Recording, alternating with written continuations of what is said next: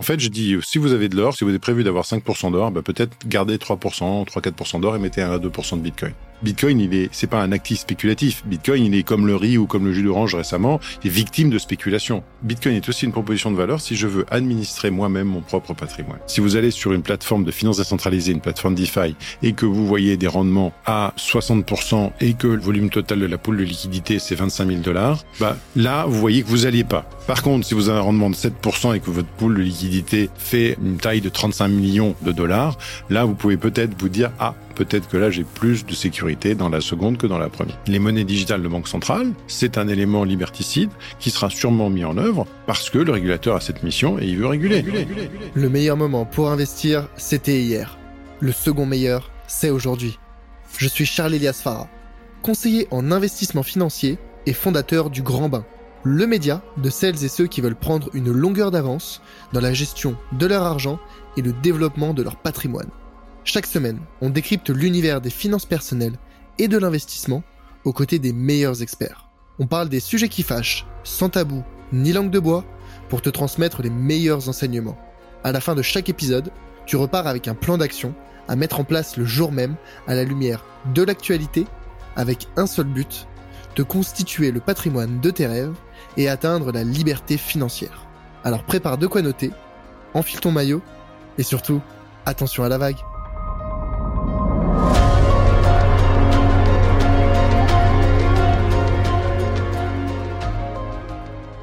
Je vais te demander de sortir euh, ta boule de cristal, Louis. Dans l'état actuel du marché crypto, bon, aujourd'hui, alors où on parle, et je sais pas quand sera diffusé l'épisode, on est avec un bitcoin aux alentours des 30 000 dollars. L'Ether est aux alentours des 1900 dollars, euh, un petit peu en dessous des 2000. On a entendu beaucoup, et j'en ai parlé récemment dans, dans, la newsletter, de BlackRock qui a fait une nouvelle demande pour sortir un ETF euh, crypto. Quelles seraient selon toi les répercussions de l'institutionnalisation des crypto-monnaies, c'est-à-dire les institutions traditionnelles qui auraient la possibilité d'en proposer à leurs clients, chose que tu fais entre guillemets déjà, pas de la même façon que BlackRock, mais quel serait, euh, je te le souhaite, dans les mêmes proportions, quel serait l'impact selon toi sur le marché et euh, plus généralement sur euh, peut-être les valorisations du marché crypto si c'était institutionnalisé? Alors on se rend compte que ce qui drive le marché, ce qui dirige le marché, ce qui, tire le marché, c'est Bitcoin. c'est ce qui se passe sur Bitcoin qui aura un, un effet sur le marché. Donc intéressons-nous d'abord à Bitcoin. L'adoption, tout le monde dit l'adoption, l'adoption, l'adoption, d'accord, ok. Donc quel type d'adoption? On a plusieurs typologies d'adoption. On a l'adoption diffuse, doucement, régulièrement, qu'on a à travers le monde, de manière régulière, et ça, ça continue. Est-ce que c'est ça qui fera la valeur de Bitcoin? À long terme, sûrement. Le deuxième point, effectivement, c'est ce qui a fait la hausse 2020-2021. Il y a quand même pas mal de grosses fortunes qui ont commencé à arriver sur Bitcoin et effectivement, ça a donné du sens. Et donc, si on a des gros institutionnels style euh, BlackRock, eh bien, on aura, euh, ils seront obligés d'acheter des volumes plus importants, surtout s'ils font un ETF dit physique et non pas un ETF dit synthétique. Et donc, à ce moment-là, on aura de toute façon des hausses de transactions là-dessus. C'est indéniable. Après, il y a, pour changer d'échelle, mais ça, c'est pas toujours euh, politiquement correct. Mais pour changer d'échelle, ça veut dire que Bitcoin devient une unité de compte international pour le commerce international. Et si Bitcoin devient une unité de compte pour le commerce international, là, on change encore d'échelle. Et là, on va parler de plusieurs centaines de milliers de dollars pour un Bitcoin. N'oublions pas que Bitcoin, il est divisé en Satoshi et que un Satoshi vaut un cent millionième de Bitcoin. Ça veut dire que Aujourd'hui, il faudrait que le Bitcoin soit à 1 million de dollars pour que un Satoshi représente un cent. Donc ça nous laisse de l'espoir quant à l'accessibilité de Bitcoin à des gens qui n'en ont pas les moyens, contrairement à de multiples actifs qui ne sont réservés qu'à un certain type de clientèle. Et même toi et moi, on n'y a pas forcément accès et nos clients rarement. Tu parles de... Bah, il y a pas mal de produits aujourd'hui euh, qui sont faits pour des très grosses fortunes et qui sont extrêmement rentables, mais auxquels la plupart du temps nous n'avons pas forcément euh, accès parce que c'est des tickets de 1 million, 2 millions, 5 millions, 10 millions et plus. Tu parles de produits de private equity? Ouais, non, mais ça c'est un terme beaucoup trop générique. Il y a des structurations de produits, il y a des produits un petit peu de niche qui sont faits et qui sont extrêmement rentables, surtout en début de commercialisation. Et c'est quand ils arrivent sur la clientèle plus standard, secondaire, que, secondaire, que là, ils sont déjà beaucoup moins rentables. Et on est sur de, ce que je connais pas ces produits, c'est on est quel ordre de grandeur euh, sur les rendements attendus? En début de commercialisation? En début de commercialisation, on est sur du 15% à peu près. Ah d'accord, ok. Voilà. oui, c'est ok. 15-20%. qu'on peut trouver sur du private equity. hein. Oui, mais euh, là, c'est les performances qu'on vient de sortir. hein. Mais est-ce que dans 10 ans, les produits qui seront liquidés dans 8-10 ans vont donner ce rendement-là ou qui vont être liquidés dans 3-4 ans vont donner ce rendement-là? C'est pas forcément sûr. Là, je parle vraiment de trucs où on est, euh, voilà, on est, sûr, on, est, on est assez sûr de soi. Puis après, il y a des hedge funds, des choses comme ça, où les hedge funds, où les tickets sont à plusieurs millions de, de dollars, ainsi de suite. Donc, je veux dire par là, c'est que je pense qu'il y a plusieurs phases de la valorisation. Il y a une valorisation qui est intrinsèque, qui est euh, le halving, ainsi de suite. Ça, ça, ça a de toute façon des- une influence. Après, il y a la- l'adoption diffuse, qui est lente, mais qui est très solide par contre, Par les particuliers. par les particuliers, par les populations, on va dire les populations au sens large. Et puis, il y a donc euh, les institutionnels qui en rajoutent une couche, mais là où on pourrait changer de dimension, c'est si Bitcoin devenait une monnaie d'échange international. Oui, parce que moi, je suis Bitcoin depuis euh, 2017. C'est presque chaque année, alors pas forcément pendant le bear market, mais j'ai déjà entendu plusieurs fois, plusieurs années, que cette année, on peut et on va atteindre un Bitcoin à 100 000, à 500 000, euh, et pas de la part de gamins dans leur chambre, hein, des institutionnels qui en parlaient. Oui, mais euh, je pense qu'aujourd'hui, euh, on a, il y a des étapes à passer. Peut-être qu'on passera à 100 000 dollars après le halving, mais bon, est-ce que c'est ça qui va changer véritablement la chose Moi, ce qui m'intéresse, c'est pas forcément le ATH, hein, le all-time high. Ce qui m'intéresse, c'est à combien ça retombe. Oui, bien sûr. C'est fait ce que je regarde à chaque fois dans Bitcoin. Je dis voilà, bah, on est monté haut, c'est très bien, mais c'est quoi le point bas Bitcoin? Et moi, je regarde à chaque fois le point bas. Et celui qui m'intéresse le plus, c'est le point bas. Voilà. Bon. Là, on s'attendait pas à ce qu'on redescende aussi bas. 15 000 dollars, ça nous a semblé quand même extrêmement bas. Bon, il y a eu une accumulation de mauvaises nouvelles. On nous disait que Bitcoin serait mort, mais il n'est pas mort. Et euh, aujourd'hui, on est dans la contraction monétaire. Il faut savoir que les périodes de contraction monétaire sont une nouveauté que Bitcoin n'a pas connue avant 2022 et avant 2023. Donc, imaginons qu'en période de contraction monétaire, Bitcoin soit stable, voire légèrement haussier, les conséquences du halving vont être énormes. Voilà, c'est ma vision. Donc moi, ce que je regarde, c'est ça, c'est les points bas à chaque fois. Et les points bas à chaque fois, ben, le dernier point bas, 3500, le suite après, 15 000. Ben, peut-être que le point bas suivant, ce sera peut-être 35 000. Moi, ça va. Ouais. Moi, euh, si on fait deux fois et demi ou trois fois, euh, si le point bas est, de, fait fois trois euh, tous les quatre ans, euh, Mais à, à tes clients, en prévision du halving, est-ce que tu pourrais Bah, renforcer dit- les préconisations euh, Non, non, nous, on dit à tous ceux qui sont rentrés, on dit voilà, ce qu'on souhaite, c'est que ce que vous avez prévu de mettre dans Bitcoin, on préfère que ça soit investi au plus tard en mai 2024. Là, aujourd'hui, on avait encore 12 mois pour investir. Bah là, on leur dit non, de toute façon, vous allez investir des petites fractions. Nous, on fait investir nos clients toutes les semaines, euh, enfin tous les jours ou toutes les semaines. Donc, euh, de toute façon, euh, on va pas les pousser euh, maintenant que on est à moins de 12 mois, on va, on va continuer à, à faire des choses progressivement. Et une fois que tu auras eu la, la hausse, euh, le marché baissier, est-ce que tu vas faire des préconisations de maintenant vous devriez sortir une partie ou la totalité en attendant Ouais, la... c'est même, euh, c'est même écrit noir sur blanc dans le contrat. Ok, Voilà. On souhaite que les gens euh, réalisent une partie de plus-value euh, intrinsèquement, ne serait-ce qu'aussi pour que nous, on soit rémunérés sur la plus-value. Mhm, mhm. Ouais, ouais, bien sûr.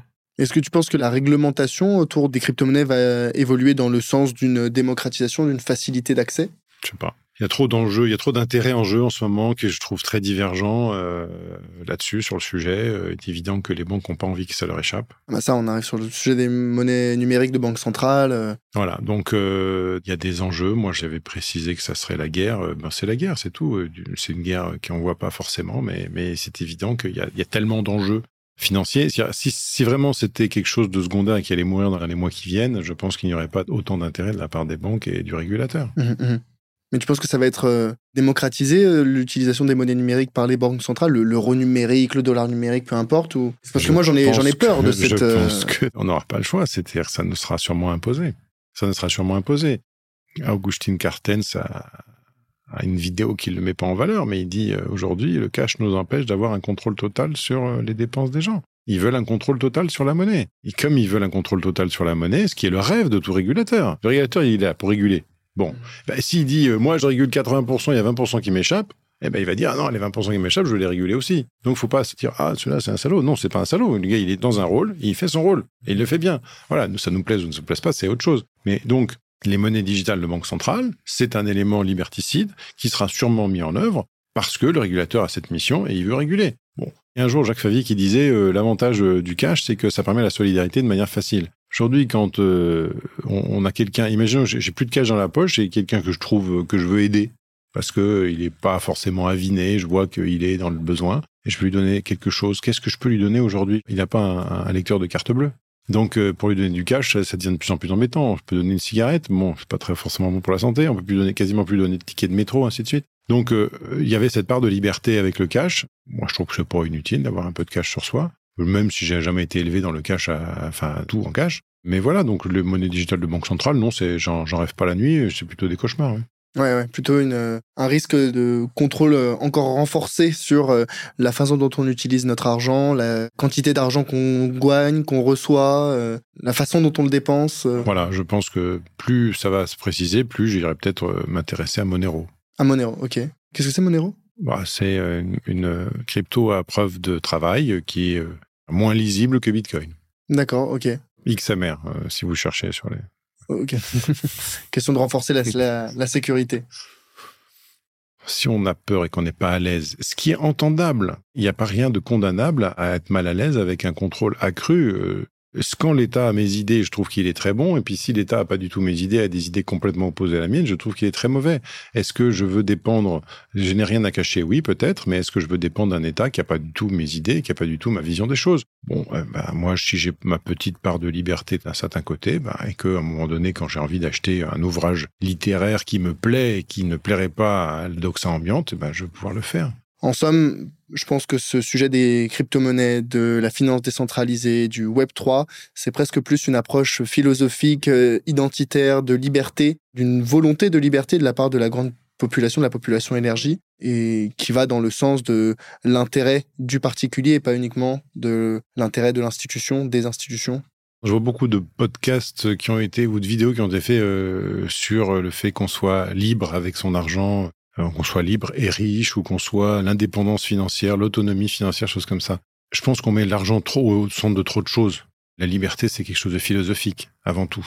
C'est comment je me positionne par rapport aux institutions, comment je me positionne par rapport à d'où je viens, où est-ce que je vais, comment je me positionne vis-à-vis de ma propre mort, comment je me positionne vis-à-vis de la maladie des autres et ainsi de suite, ma famille et le reste. Ça, c'est la, la liberté là-dessus. Je lis les philosophes grecs et à ce moment-là, je trouve des éléments qui peuvent me guider dans mes choix de qui je suis, qui je suis, d'où je viens, où est-ce que je vais. Par contre, effectivement, très vite, ces questions-là rencontrent la problématique du patrimoine, puisque l'argent est un très bon serviteur, mais un très mauvais maître. Donc euh, oui, Bitcoin est sous ça d'intéressant, et Bitcoin plus qu'Ethereum, c'est qu'il nous renvoie vers des problématiques philosophiques, des problématiques politiques et géopolitiques, des politiques énergétiques. Et j'aime bien faire ce petit trait d'humour que j'ai fait à beaucoup de gens qui me demandaient de l'investissement green. Vous voulez faire un investissement green véritablement, eh bien devenez mineur de Bitcoin.